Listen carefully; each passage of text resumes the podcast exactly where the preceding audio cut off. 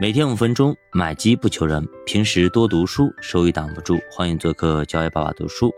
那今天是二零二三年的五月二十七号，礼拜六。看一下昨天盘面啊，昨天的话，那个基本上平盘啊。上证指数涨了百分之零点三五，深圳成指涨了百分之零点一二，创业板是跌了百分之零点六六，科创五零是涨了百分之一点六六。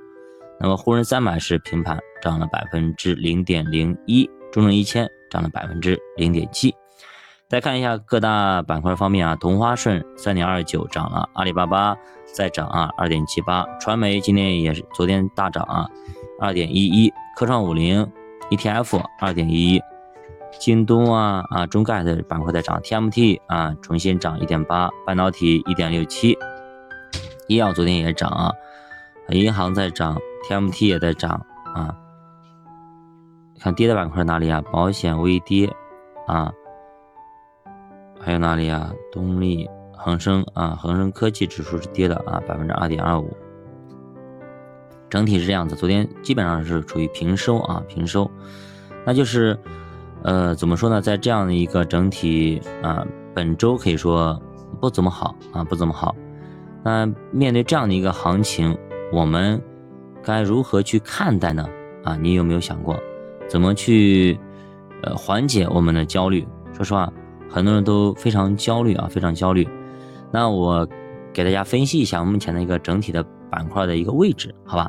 这样的话，可能对大家来说，知道我们定位一下。不然的话，你在大海里航行，你看不到方向，你也不知道你在哪里，你也不知道到底我们离海岸线到底还有多远。这个时候，人容易出现海市蜃楼，或者容易出现这种。呃，绝望啊，或者说，呃，颓废的感觉啊。那这样的情况下，那我就帮大家来理一理目前的那位置，好不好？你咱们看一下那个沪深三百的这种估值的水平啊。目前的话，那么它的 PB 其实非常低了，现在已经到了一点三二这个位置啊，一点三二。那历史上在这么低的市净率的情况下，哪一年就没有亏损过的先例？所以说，你看看。啊，你就拿一年绝对不会亏损，历史上，所以从估值角度来说，已经到了极限。那么除了估值的钱以外，对吧？我们也知道，除了估值钱以外，我们还可以赚啊背后公司每年盈利的钱，也就是 ROE。所以怎么着，你想想看，未来的一年应该赚个百分之八到百分之十，肯定是没什么大的问题的。所以即便估值不拉升了，这个确定的收益还是在的。所以还是那句话哈，因为相信，所以看见。但是大家已经不相信了，所以这些摆在目前眼前的这些常识都已经被大家忽略掉了。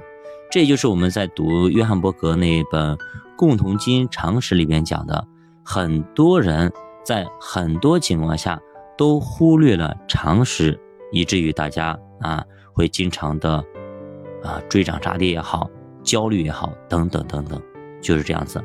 因为相信，所以看见，啊，给你看见了再相信，回报完全不一样。你相信会有一波行情，会有牛市，你买了，后来牛市来了，你会赚很多钱，是吧？百分之三十甚至翻倍。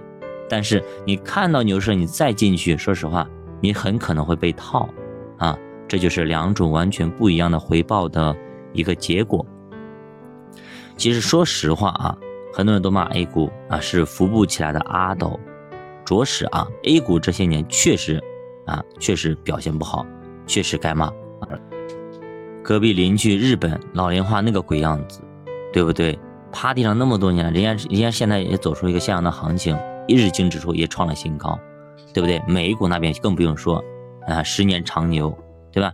就是隔壁邻居俄罗斯，那打着仗，人股市还能还能蹭蹭蹭往上走。咱们这边呢，对吧？趴地上，十年前这个样子，十年前三千点，现在还是三千点，就很尴尬，是吧？很尴尬啊。嗯，怎么说呢？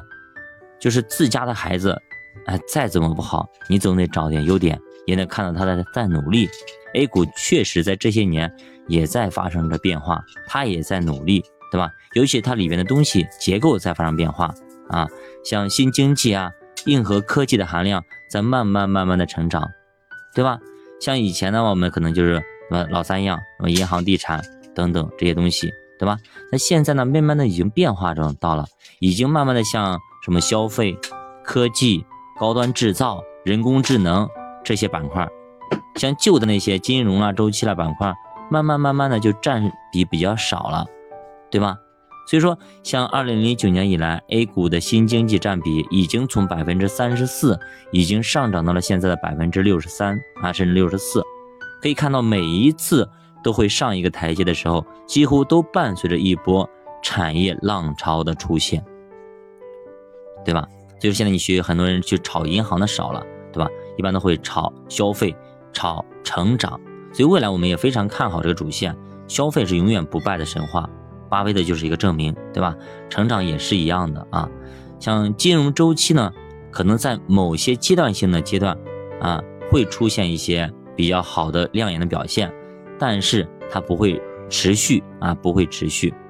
其实我们目前国家在进行经济的一个结构调整，对吧？产业的升级，像我们的新能源汽车就在国际上啊弯道超车了，啊，就实现了这样的一个超越，对不对？目前的话，特斯拉下面就是咱们中国的了，而且进口非常的牛逼，特斯拉已经对被比亚迪的销量给打败了，对不对？所以这样是一个非常非常好的一个现象。虽然说现在长城把比亚迪给举报了，说怎么怎么样，对吧？结果呢，嗯，叫杀敌三千，啊，自损六千，甚至自损一万，啊，这样的一个结果。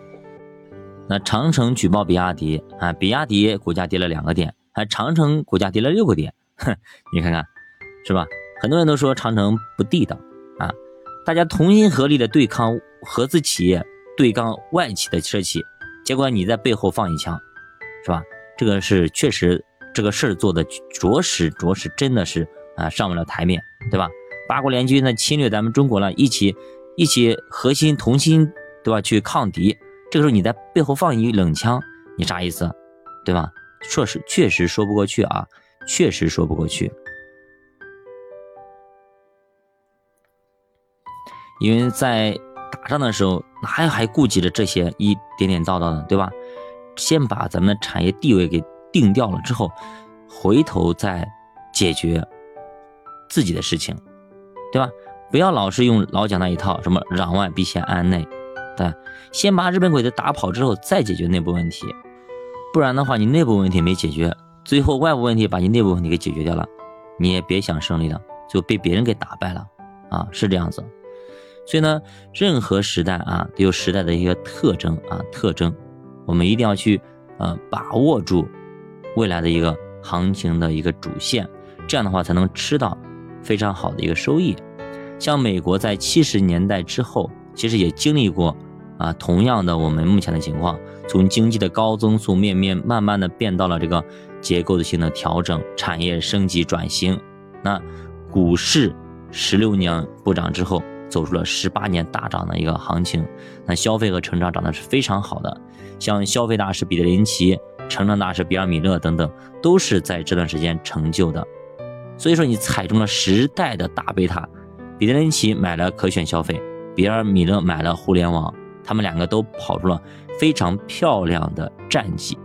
那都说美股那边其实它的一个机构占比非常非常高，可能百分之八十到九十都是一些机构的占比，散户非常低。咱们这边其实是高散户占比是吧？大部分是散户。但是呢，近些年啊，尤其是经过这场教训之后啊，那么 A 股的机构占比也在逐步的提升啊，之机构的持股比例呢。现在呢也上升到了百分之五十，我记得以前的很低啊，只有百分之二三十，现在已经上到百分之五十，所以咱们也在慢慢的正规化啊。那么以前的野鸡拳你也可能会打胜，以后呢可能要正规比赛了，所以还得赶紧啊，尽早的武装好自己，尽早的预备好自己，来等待时代的大贝塔领导我们，等待时代的大行情领导我们，这样我们才能够在里面分杯羹，不然的话那永远。你可能只能够看别人挣钱，自己却挣不到。好的，教爸读书陪你一起慢慢变富，咱们下节再见。